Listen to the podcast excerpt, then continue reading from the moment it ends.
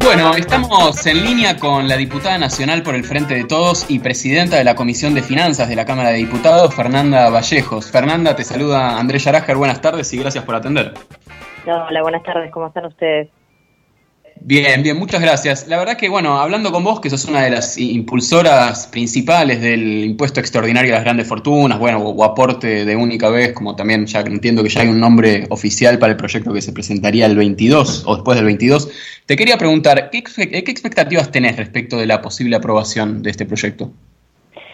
Bueno, muchas, este, las expectativas son positivas. Ustedes saben además que ha habido un amplio, yo diría, debate nacional en torno del tema desde que el presidente lo puso en agenda en aquella entrevista y a lo largo de todo este tiempo, si hay algo que ha quedado claro, es el enorme eh, consenso popular que, que existe en torno de la medida, ¿no? Parece que es una de las eh, ideas que la gente con mayor expectativa está esperando que se plasme efectivamente en una ley eh, y pueda ser parte de, eh, de los elementos que contribuyan hoy a paliar una realidad que es enormemente crítica y donde efectivamente necesitamos el aporte de todos aquellos que pueden aportar y en este caso estamos hablando eh, de un pequeño universo de personas que son las que se encuentran en la posición más privilegiada entre todos los argentinos.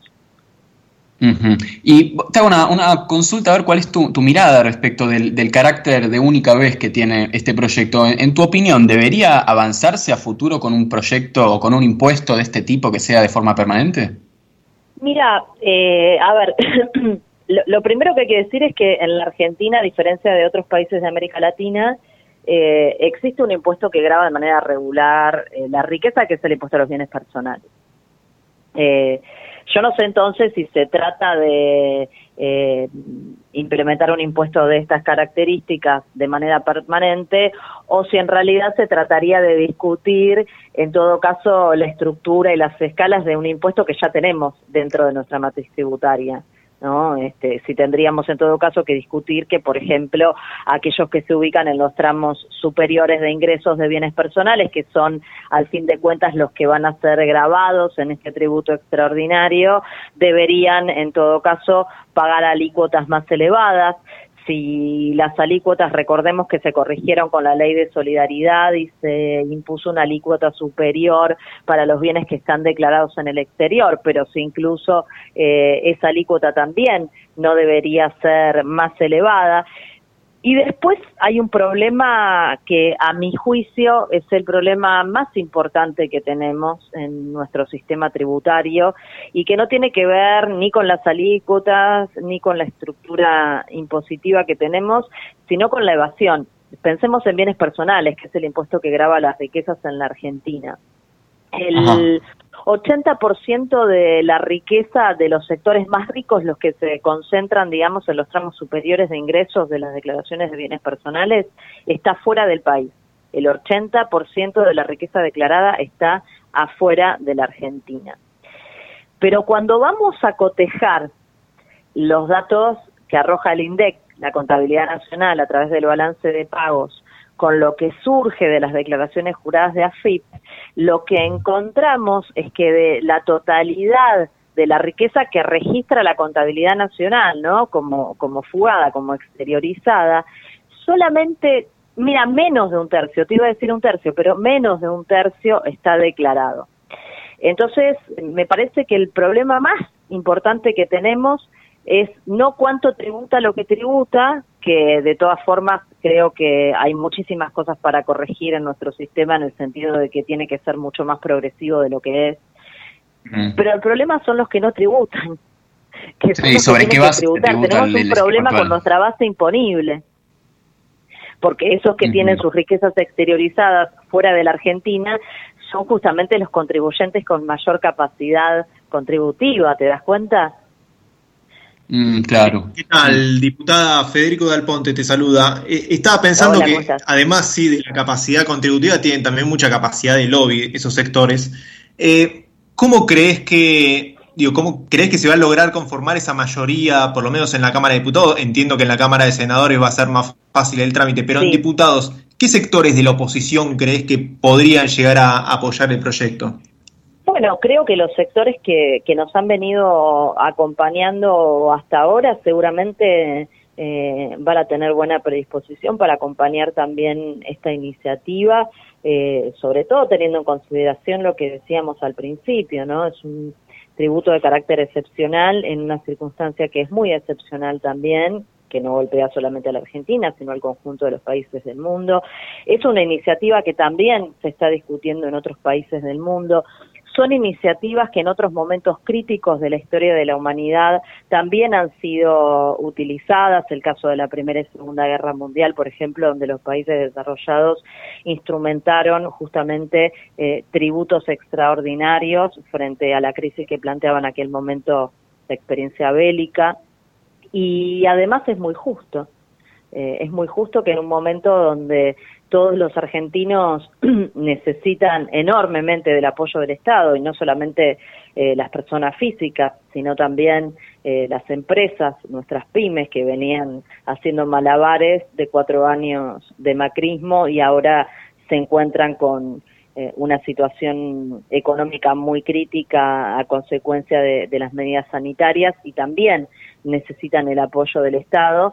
Y por supuesto para que el Estado pueda tener los recursos para llevar adelante las medidas extraordinarias que hacen falta para responder a una enorme multiplicidad de necesidades que hoy existen, tiene que disponer de los recursos. Y los recursos tienen que construirse en una perspectiva eh, progresiva, donde justamente los que tienen más los que tienen más capacidad para aportar tienen que ser los que efectivamente más aporten. Y esto es lo que estamos buscando. Yo creo que va a haber eh, varios sectores de la oposición que seguro nos van a acompañar, otros que no, eh, ya lo han manifestado, ni bien se presentó la idea, eh, hubo sectores que salieron a, a pararse en la vereda de enfrente. Y esto tampoco nos sorprende porque, en definitiva, son coherentes con los intereses que históricamente han representado. Eh, así que es esperable también que, ese sector, digamos, el sector que, que tiene que ver con el gobierno que estuvo al frente de la Argentina hasta el 10 de diciembre, eh, siga representando ahora en la oposición los mismos intereses que representó cuando le tocó gobernar el país. Eh, pero el resto de mm. los sectores de la oposición, tengo mucha expectativa de que estén dispuestos a acompañar esta iniciativa y que podamos sacarla adelante como hemos sacado otras en estos meses. Fernanda, te habla Andrés Yarager. No, te quería eh, preguntar tu opinión acerca de algo que quizás quedó medio viejo, pero me parece que a la luz del cierre de las renegociaciones que va a haber el próximo viernes es bastante actual, que es un documento que, vos impulsaste junto con otros cientos, podríamos decir, de figuras políticas, incluso eh, muchos diputados y diputadas del Frente de Todos, pero también figuras de otros ah, sectores de la sociedad civil, que fue el documento titulado La deuda prioritaria es con la salud de los pueblos y en él eh, sostenías que se debía suspender inmediatamente el pago de la deuda pública. Yo quería preguntarte por tu posición respecto de esto porque no me queda totalmente claro si esta postura que sostiene en el documento junto con otras propuestas, que ahora si tenemos tiempo me gustaría preguntarte también, eh, que quería saber si está completamente en línea con la política que se fue llevando en las negociaciones eh, desde la Casa Rosada y el Ministerio de Economía, en el sentido de que la propuesta de suspender inmediatamente el pago de la deuda pública no tengo claro si va completamente de la mano con la propuesta de primero renegociar y si las renegociaciones no, son fructíferas, entonces que se entre en default. ¿Vos crees que era una estrategia quizás pero la, eh, pero la positiva para el país? Primero tener una suspensión de pago y después donde la Argentina... ¿Hola? Sí, sí, sí. ¿Hola? Sí. Eh, me pareció que no me escuchaban. Eh, digo, no, la propuesta que la Argentina hace de reestructuración y la oferta que pone sobre la mesa de los acreedores privados es una propuesta que implica un periodo de gracia muy importante con suspensión de pagos, efectivamente, es eso. Mm. Eh, son años donde está claro que la Argentina más allá de la voluntad, no tiene la capacidad para hacer frente a unos compromisos que, recordemos, los tomó otro gobierno eh, y también hay que decirlo, ¿no? Esto hay que decirlo con todas las letras. Los funcionarios que participaron en esa toma de decisiones tienen responsabilidades personales por las que deberían responder ante la justicia, ¿no? Que este es otro capítulo de la deuda más allá de la reestructuración. Es una deuda que se tomó sin reparar en los procesos administrativos que debieron haberse cumplimentado, sin, eh, en el caso del acuerdo con el Fondo Monetario, sin el acuerdo del Congreso de la Nación y eso está claramente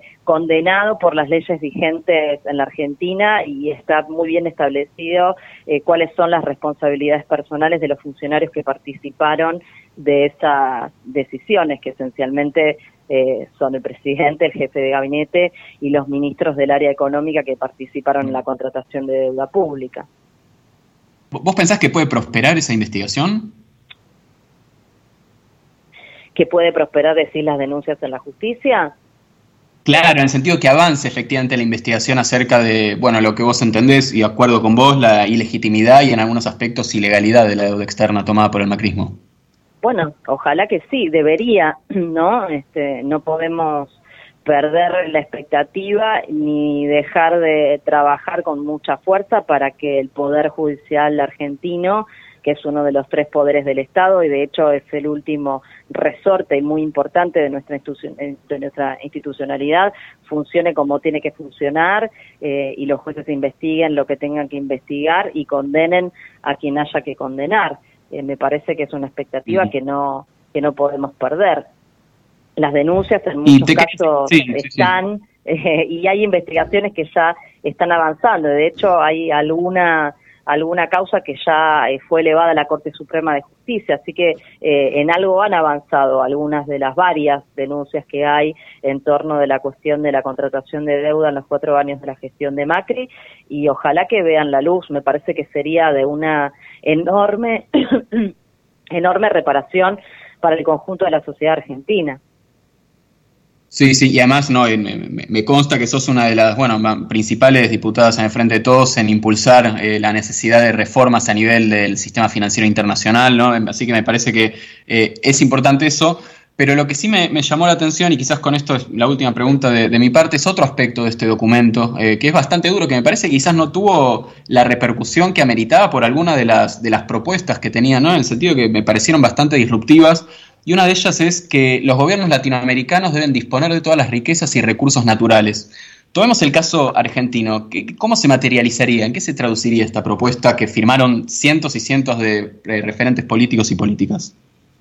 Bueno, eso se inscribe en una en una en un contexto, digamos, donde eh, varios parlamentarios y parlamentarias de, diferentes países de la región estamos trabajando para articular eh, políticas y propuestas o legislaciones incluso en cada uno de nuestros países. El ejemplo eh, del impuesto a la riqueza es uno de ellos también, donde muchos países vieron con buenos ojos lo que estábamos impulsando en Argentina y buscaron imitarlo también eh, fronteras adentro de sus territorios nacionales y donde obviamente consideramos que los recursos naturales estratégicos mucho más en un contexto como el que estamos viviendo, que seguramente nos va a depositar a la salida de la crisis sanitaria en un mundo diferente eh, del que teníamos antes de la irrupción del coronavirus, eh, cobran además eh, una importancia tal vez mayor a la que siempre tuvieron, ¿no? Porque justamente son recursos estratégicos, siempre lo fueron y en ese sentido entendemos que es el Estado o que son los Estados nacionales los que tienen que tener el control de esos recursos y ponerlos al servicio, en definitiva, del bienestar de los pueblos, que es eh, el bien precioso que los estados tienen el deber de custodiar. Sí, y vos pensás que esto podría relacionarse, por ejemplo, con una, una propuesta que, que, salió, del cual no, no, se ha hablado demasiado en las últimas semanas por parte de la senadora Larraburo de crear una Junta Nacional de Granos, o lo ligas a las declaraciones que tuvo el ministro de Ambiente Cabandier de que no vería con malos ojos una empresa estatal para explotación minera? ¿Te parece que es en ese camino que habría que avanzar? Sí, me parece que los alimentos y la energía eh, son dos eh, elementos clave eh, y más, lo vuelvo a resaltar, en la etapa que se viene, ¿no? ¿no? No es una novedad, no es que estemos discutiendo algo nuevo, pero son dos resortes vitales que tienen que ver además con el funcionamiento del conjunto de la economía y muchas de las dificultades importantes que hoy vemos para solucionar un montón de problemas que aquejan a la sociedad. Eh, la verdad es que poder contar con un Estado mucho más fuerte en estos aspectos que pueda efectivamente regular a través de los instrumentos que sean. Hay muchas ideas dando vueltas respecto de cómo debería instrumentarse una política de estas características, pero más allá del instrumento que se eligiera, eh, como cuestión de fondo me parece que es absolutamente relevante y me parece además que es muy propicio que efectivamente estén surgiendo propuestas, que haya propuestas que estén eh, viendo la luz y que ojalá podamos avanzar en este tiempo que viene en este tipo de ideas. Sería sería muy sano, sería muy sano para los argentinos y sería muy sano para la economía argentina. Basta ver lo que ocurre con los precios de los alimentos, ¿no? Tuvimos una inflación el último mes, medida por el INDEC, de 1,5% y la inflación en los alimentos, que es el rubro más sensible, más que duplicó la tasa general con 3.2%. Bueno, este es un tema que es indudable que, que tenemos que atacarlo con toda la fuerza y las herramientas de las que el Estado dispone eh, y es un área no solamente sensible, sino que estratégica, que tiene impacto eh, sobre todos los niveles de precios de la economía, lo mismo que la energía, eh, y que contribuiría sensiblemente a un desempeño muchísimo más eficiente de todo el conjunto de la economía, amén de los beneficios que, que, que se desprenden directamente, por ejemplo, la posibilidad de de que no veamos estos despropósitos en materia de precios de los alimentos que, como sabemos, afectan con más potencia a los sectores que son más vulnerables y que destinan la mayor proporción de sus ingresos justamente a consumir alimentos o a consumir bienes y, y servicios básicos.